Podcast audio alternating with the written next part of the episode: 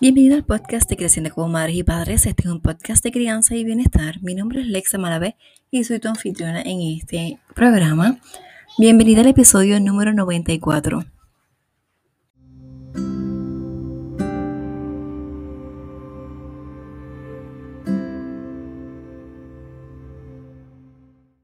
Sí, estaba en el episodio número 94 y cada vez más acercándonos al número 100. Así que estoy muy emocionada por eso. Gracias por las 5 estrellas. Gracias por conectarte. Gracias por compartir el episodio, porque está haciendo que esta comunidad sea cada vez más y más grande y más fuerte. Este espacio es un espacio educativo donde nos estamos educando para crecer y sanar nuestra crianza, crear de manera consciente, saludable y respetuosa, porque nuestra manera de criar es nuestra manera de cambiar el mundo. ¿Cómo también lo cambiamos? En un maternándonos para maternar. Así que qué bueno que nos estamos cuidando para ser cada día mejores para nosotros y para nuestros niños.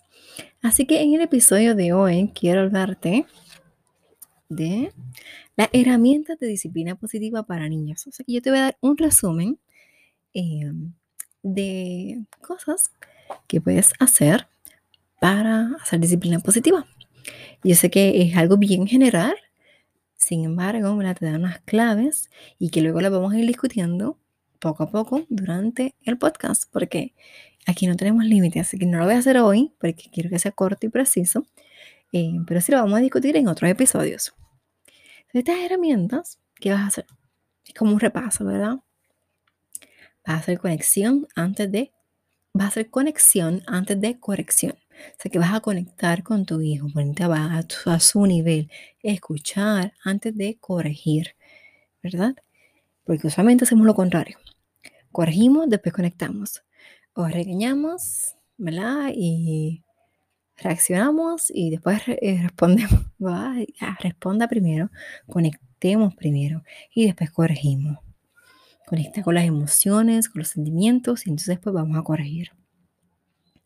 Vas a ser firme y amable. Vas a recordar que la disciplina es enseñar. Estamos aquí para guiar y enseñar. La disciplina no es castigo, no es sinónimo de castigo, es enseñar. Vas a decidir lo que quieres hacer y lo vas a hacer. No son falsas amenazas, ni amenazas. Lo que dijiste que vas a hacer, lo vas a hacer porque es respeto para ti, para la situación y para tu niño. Eso ya lo discutimos en, episodios anteriores. Vas a usar la distracción y la reorientación. O sea que le vas a decir a los niños lo que pueden hacer. Vas a distraer de una acción para entonces sacarlo de, en vez de decir tanto no, vas a distraer. Eso, todo esto lo vamos a discutir bien en detalle poco a poco a través del podcast. o martes o jueves, si hoy es jueves, así que lo decimos en general para irlo discutiendo poco a poco. Vas a alentar el progreso y el esfuerzo, no solo los resultados, que es lo que estamos acostumbrados a hacer. Vas a crear rutinas y vas a involucrar a tus niños a crear esas rutinas. Vas a enseñar que un tiempo fuera positivo para la autorregulación. Vas a usar las preguntas qué y cómo con actitud de curiosidad, con verdadera curiosidad. Vas a ofrecer opciones limitadas. Usa 10 palabras o menos. Quizás yo sé que te gusta, 10 palabras o menos, te la voy. Y vas a invitar a la cooperación. Vas a pedir ayuda, vas a hacer las cosas con ella, vas a, a crear un juego, vas a pedir ayuda, pero todo esto lo vas a hacer con ellos también. Ven, ayúdame a cocinar. Ven, vamos a hacer esto con ellos. Vamos a crear las rutinas juntas. Vamos a crear un juego juntos. Vamos a meditar juntos. Vamos a pasar un tiempo especial. ¿Qué quieres hacer? ¿Qué te gusta? ¿Cómo podemos tener este momento?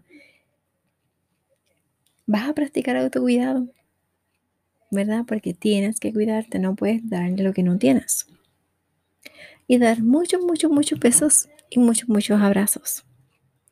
Sí, porque a tus hijos los puedes abrazar aunque estemos en pandemia, en coronavirus. Así es que te dejo esas casi 20 cosas que puedes hacer de herramientas disciplina positiva para niños. Lo vamos a ir discutiendo poco a poco. Ya hemos discutido las rutinas. Vamos a, hemos discutido brevemente tiempo para capacitarse, ¿verdad? Este, tiempo para enseñar. Hemos discutido también eh, decide lo que harás y hacerlo. Así es que no, no es cosa. hemos discutido muchas cosas. Si tienes más tema, me dejas saber, pero creo que aquí tenemos suficiente para discutir las próximas semanas. Repaso, conexión, conexión antes de corrección. Eso es lo que quiero que haga esta semana. Vamos poco a poco, paso a paso. Olvidamos el poco a poco, vamos a decir paso a paso. Lo primero, hacer conexión antes de corregir, ser firmes y amables, recordar que estamos enseñando y guiando, no castigando, y decidir lo que haremos y hacerlo. Con esos que empecemos, vamos a estar. Así que vamos a dar un, esta semana a ver cómo nos está yendo con estas herramientas y luego vamos a ir implementando las demás. No queremos abrumarnos, esto es como los hábitos, no queremos hacerlos todos de un cantazo porque nos vamos a quitar en el momento. Así que eso es paso a paso, un día a la vez. Estos son los resultados, tú vas a decir, Dios mío, Lex, es que yo intento esto y no me sale. Vuelvo a lo mismo, pues vuelve, los errores son oportunidades para, para aprender, vuelves. Esto no es un cambio de la noche a la mañana, yo no te estoy dando aquí la receta mágica. La receta mágica es besos, abrazos y entender que eres humano y cometes errores. Pero ya tienes conocimiento, así que ya sabes cómo corregirte, qué puedes hacer la próxima vez. Y lo vas a ver a largo plazo. Esto no es para ahora solamente. Y son herramientas que no son ni para tus hijos, son para ti.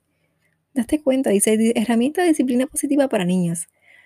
Mm, pero realmente son herramientas de disciplina positiva para ti, mamá, papá. El cambio comienza contigo y comienza hoy. Gracias por escucharme, por estar aquí. Te envío un abrazo solidario. Soy una madre perfectamente imperfecta. Nos vemos mañana.